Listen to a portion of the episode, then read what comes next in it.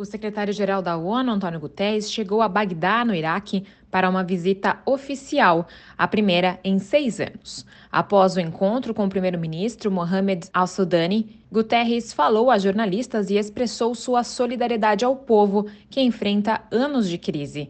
Ele adicionou que as Nações Unidas estão empenhadas em apoiar a consolidação das instituições democráticas iraquianas.